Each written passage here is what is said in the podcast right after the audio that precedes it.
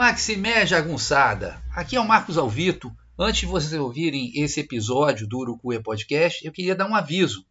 É que no dia 6 de setembro de 2022, agora, eu vou começar um novo curso lendo o Grande Sertão Veredas, um curso que eu ofereço desde 2016. Já tive várias turmas e a gente vai do primeiro até o último parágrafo do livro, lendo e comentando todas as passagens do livro vocês têm um amplo material didático com mapas, esquemas, vídeos, enfim, é um, é um curso é, com duas horas semanais, com um pequeno intervalo de 10 minutos, sempre das 19 às 21 horas, e vai ser às terças-feiras. A gente vai lendo, vai mastigando o livro do jeito que o Rosinha queria que a gente fizesse. Então, quem quiser embarcar nessa aventura, nessa travessia, manda por favor um e-mail para marcosalvito@gmail.com. marcosalvito@gmail.com. Tá bom, rapaziada? Valeu então. Um grande abraço. Tchau.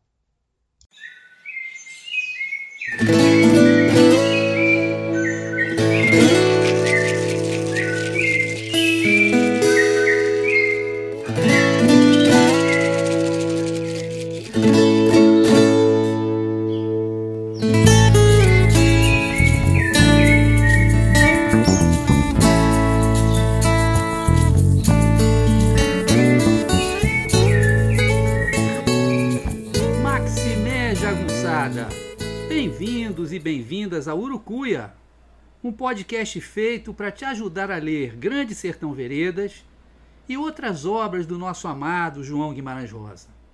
Eu sou o Marcos Alvito. Maximé Jagunçada, tudo bem com vocês? Sinceramente, eu espero que sim. Espero que esteja tudo bem com vocês. Comigo está tudo bem. Hoje é dia de gravação, do episódio 63 do nosso humilde, muito humilde Urucuia Podcast. Hoje vou continuar com os diários do Urucuia. Vou ler o Diário do Urucuia número 18. Aproveito para dizer, não sei se alguém de Urucuia está ouvindo, mas que o mês que eu passei em Urucuia, em pleno sertão rosiano, foi um mês tão maravilhoso, um mês tão bom dando aula lá para a garotada do Urucuia nas terças e sextas e sábados dando aula para os professores. Foi uma maravilha, um tempo de paz, de alegria, fazendo a coisa que eu mais gosto nesse mundo, que é dar aula, ainda mais sendo aula sobre o Grande Sertão Veredas. Então vamos lá, esse diário que, como vocês vão ver, está atingido dessa alegria, está atingido dessa felicidade de estar tá lá em Urucuia. Mas, claro, tudo tem seus percalços também, como vocês vão ver. Então, Vamos para o Diário de Urucuia, número 18. É Lago de Ipacaraí, em busca da cachoeira perdida, as delícias de Riachinho e uma faixa bônus, arremesso de pau à distância. 1974. Eu era um varapau cabeludo de 14 anos, devorador de romances policiais e ficção científica.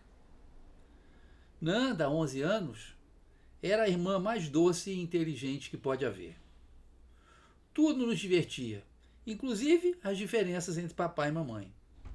Mamãe era sempre trabalho, família, carinho, amor e uma bronca de vez em quando. Papai era mais complexo. Tirando o bife duro, não reclamava de nada. Sem dúvida era bom trabalhador e homem de família. Mas o amor dele prescindia de abraços e adorava inventar. Sua palavra preferida era bossa, no sentido de algo novo, criativo e bacana, que nem bossa nova. E bacana vinha um horroroso segundo lugar, como a palavra preferida dele. Por isso, quando ele propôs aquela viagem ao Paraguai, mamãe torceu o nariz, o queixo, a sobrancelha e tudo mais. Não sei como, mas ele conseguiu convencê-la. E lá fomos nós embarcar tenho foto, ó descrentes, em um avião da distinta LAP, Líneas Aéreas del Paraguai. Chegando lá, o que isso tem a ver com o sertão? Calma, gente. Deus é paciência. Já chegamos lá. Papai estava quieto, comendo bem, bebendo de leve uma cervejinha, elogiando tudo e todos, exaltando a hospitalidade nativa. Nanda e eu, entretanto, sabíamos que era questão de tempo para ele aprontar alguma. Dizendo ter recebido informações precisas de que era o mais fulgurante espetáculo da terra paraguaia, afirmou sem dúvida alguma que tínhamos que conhecer o lago de Ipacaraí, que era azul, belíssimo e imperdível. Afinal, eram míseros 40 quilômetros de distância. Já tinha até combinado com o motorista de táxi. Só que famílias são organismos complicados e houve muito atraso na saída. O nosso chofer dirigia com a pachorra de um goleiro batendo tiro de meta quando o time dele está ganhando e o jogo está no final.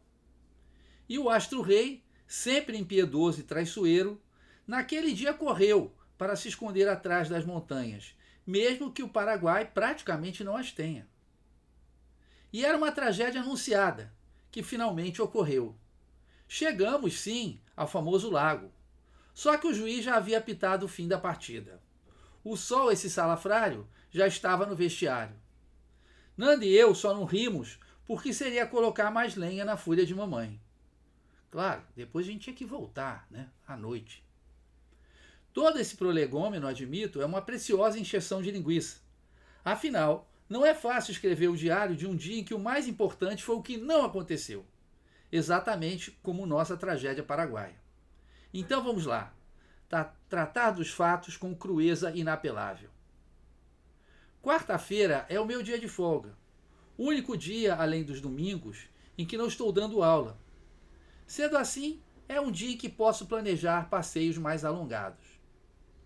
Tinha encontrado dois moços de Riachinho quando atravessei para outra margem do rio do Urucuia.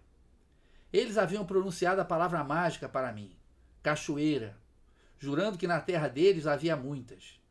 Filho de Xangô, adora cachoeira e justiça, não sei em que ordem. O burrinho, por sua vez, andava macambúzio, enciumado com as atenções constantes dadas a Alba Valéria, doido para fazer ao menos uma breve excursão. Sendo assim, decidi ir a Riachim, uma cidade com pouco mais de 8 mil habitantes e que fica a somente 35 quilômetros de Urucuia.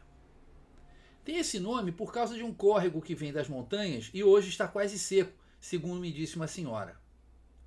O plano era chegar lá e buscar uma cachoeira, de preferência sem precisar andar quilômetros e mais quilômetros em estradas de terra, que fazem a superfície lunar parecer um pano de sinuca.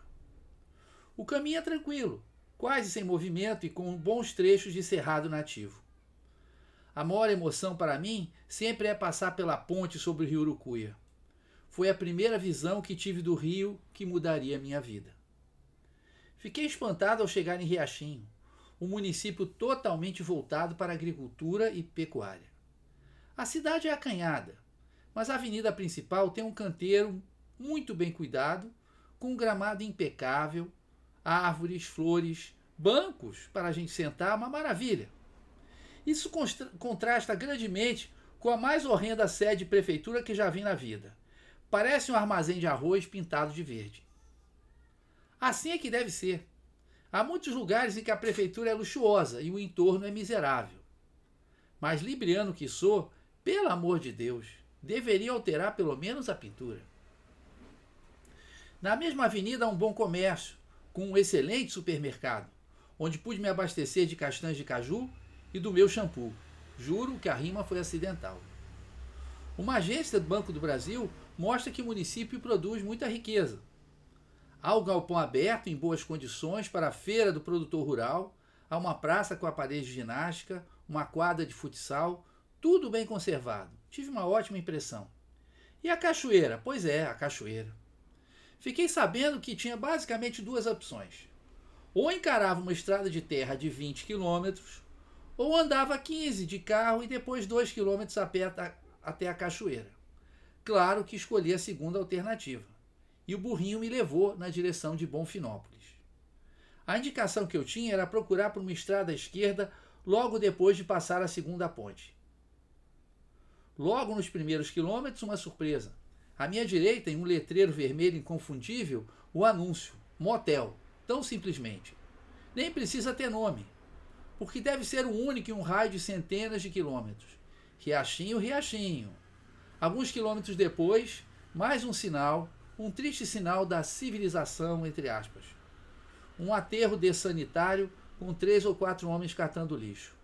O burrinho até abaixou as orelhas. No caminho há muitas placas indicando fazendas que só podem ser imensas, porque as sedes ficam a 6, 10, 12 e até a 20 quilômetros para dentro do sertão.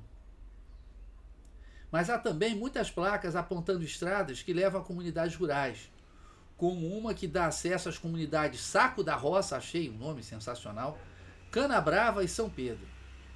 É até bom eu não estar com 4 por 4 por 4 caso contrário, iria me enfiar por tudo quanto é estrada pequena, poeireta e que não se sabe bem onde vai dar.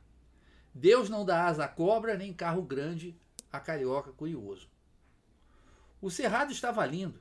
Eu não parava de imaginar como eram essas comunidades enfiadas no sertão. Mas havia pergunta que não queria calar. E a cachoeira? Passei a primeira ponte depois de uns 20 quilômetros e andei no burrinho mais uns 10 até a segunda. Mas cadê a tal estrada de terra? Ah, deve ser mais adiante um pouquinho. E lá fomos nós, seguindo mais e mais em nosso road movie involuntário. Até que eu tive que admitir que a cachoeira tinha evaporado. É fenômeno conhecido, já relatado por Riobaldo. O senhor vê, existe cachoeira, e pois, mas cachoeira é barranco de chão, e água se caindo por ele e retombando. O senhor consome essa água ou desfaz o barranco? Sobra cachoeira alguma? Viver é negócio muito perigoso. Claro que eu estou fazendo uma brincadeira, citando fora do contexto. Porque no livro, o que ele quer é afirmar uma concepção heraclitiana da eterna mudança, questionando os que acreditam em uma verdade absoluta. Tudo isso já ensinei para os meninos e os professores daqui. Mas o fato é que eu não iria achar cachoeira alguma. Nunca fui bom para achar, sempre fui melhor para me perder. Aí resolvi me perder com estilo e voltar parando onde desce na telha, para ver, ouvir, sentir e fotografar Sabe o ceticismo desse povo do Facebook. Tudo que houvesse pelo caminho. Foi assim que parei para ver o Ribeirão Riachão, que apesar do nomão, no momento é só uma aguinha desanimada. Não tem nem a vivacidade de um corguinho serelepe. Parei para fotografar porteiras. Adoro fazer isso, imaginar o que há para além delas. Tem o encosto de um espírito transgressor. Duas árvores com lindas flores amarelas, feito duas irmãs, morando uma em cada lado da rua, também me fizeram descer para fotografar. Me interessei pelo cartaz anunciando o leilão de gado Nelore de uma fazenda toda toda, com o caminho para a sede margeado por majestosas palmeiras. O leilão ocorreu pela internet, o mesmo lugar que me informou que uma bezerra Nelore de oito meses vale quase R$ 3.500. É só fazer as contas. Quantas bezerras dessas custa um deputado, um senador, um presidente? Tem muito fazendeiro com milhares e milhares de cabeças de gado. Eles todos juntos fazem o congresso virar um rebanho que não é tocado pelo berrante, mas por moeda sonante. O ponto alto desse retorno foi o Ribeirão dos Confins, com seu canto de água alegre roçando nas pedras. Riachinho, riachinho. Em Grande Sertão Veredas, Riobaldo monta o seu cavalo e foge, assustado ao descobrir que ama de Adorim. Só não vai mais longe porque um corguinho lhe diz não. Fiquei esperando que esse lindo corguinho dos confins me dissesse sim, sim. Lá no Facebook coloquei até o vídeo para esse pessoal que não acredita nem em urna eletrônica. Humilde e belo esse Ribeirão dos Confins. Tá certo, não é nenhum lago de Pacaraí, mas dá para quebrar o galho. E agora vamos para a nossa faixa bônus: arremesso de pau à distância com o diário prontinho e revisado. Fui à academia depois resolvi dar uma passada na Val do Urucuia, ver o meu rio, tirar uma foto do entardecer e, quem sabe, ver se seu Vanderlei tem uma janta qualquer. O Bar da Balsa é um restaurante sui generis. Você liga para lá algumas horas antes. E aí é que seu Vanderlei vai providenciar o peixe e colocar o feijão no fogo. Desta vez eu não havia avisado nada. O encontrei sentado do lado de fora do bar em um banquinho de madeira, aparentemente pensativo. Ao lado dele, uma porção de pedaços de pau. Claro que eu tenho foto. Boa noite, seu Vanderlei. O que o senhor está fazendo? Boa noite, carioca. Estou espantando as galinhas. Como assim? As suas galinhas? É essas mesmo. Quando teve a cheia do rio que cobriu todo o barranco, eu deixei elas ficarem aqui no terraço. Agora querem montar acampamento, sujam tudo, fazem uma bagunça danada. E os pedaços de pau? Quando as desgraçadas tentam subir para cá, eu mando pau nelas. Parecendo querer demonstrar isso, ele se levanta de supetão e arremessa com incrível rapidez e precisão um pedaço de pau bem grosso na direção de duas temerárias aves. Eu acabara de ver o nascimento de um novo esporte arremesso de pau à distância. Mas é para acertar nelas? Não. Mas se acontecer, eu faço uma canja. Nenhuma galinha morreu para a realização deste diário. Não comemos canja, mas um delicioso feijão mulatinho que seu Vanderlei havia cozinhado lentamente, horas e horas no fogão a lenha. Jogamos os ossos da carne para a cibalena, a cachorra, que apesar do nome dá muita dor de cabeça. E ficamos proseando, feito dois urucuianos velhos. Ele vindo de Belo Horizonte e eu de São Sebastião, do Rio de Janeiro. Conversa boa, sempre desaguada em gargalhadas sinceras, sobretudo versando sobre as aventuras de seu Vanderlei quando jovem impetuoso e encrenqueiro. Contou das suas quatro candidaturas a vereador, todas fracassadas. Fracassadas em termos, porque sua campanha era encher o carro de eleitores, levar umas garrafas de cachaça e aparecer na casa de um simpatizante, pedindo que ele fizesse uma galinha para a rapaziada. Foi preso o mesmo número de vezes. Era brigão. Ainda bem que essa fase passou, diz rindo. No final, quando saquei o cartão para pagar o jantar, ele me olhou meio de lado, maroto que só. Hoje você não vai pagar nada não, carioca. Só o Guaraná. Mas isso você paga da próxima vez que vier aqui. Pronto. Acabou mesmo. Pode ir embora. Ou será que eu vou ter que chamar o seu Vanderlei? Gente, esse foi o episódio 63 do Urucuia Podcast. Uma leitura do Diário 18, do Diário do Urucuia número 18. Por ele vocês podem ver o quanto eu me diverti. Apesar de não ter achado a cachoeira. Mas depois eu vou numa cachoeira espetacular que minha comadre Cíntia e o marido dela me levaram. Mas enfim, é... Foi então o episódio 63 do Urucuia Podcast. Espero que vocês tenham gostado. Agora vocês vão ficar com a linda música Acordais, do meu amigo Delfim, também chamado né, por imposto de renda de Alex Rocha. E a moça de voz absolutamente cristalina, a Joyce Carvalhais. Tá bom? Então é isso aí. Um beijo para vocês. Maximê, rapaziada. Beijão. Tchau.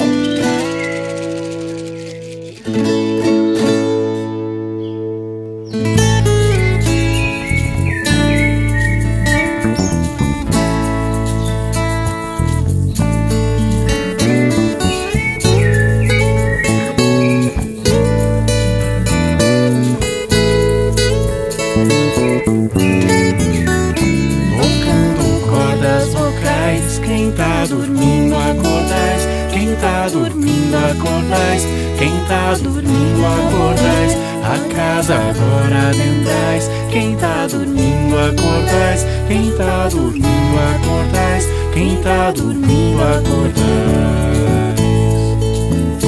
Peço licença ao Senhor, trago cantigas de paz, viola fina ensaiando o pôr do sol nos quintais, passarinho vem se achegando, som entre os laranjais, quanto mais vozes cantando, mais alegria.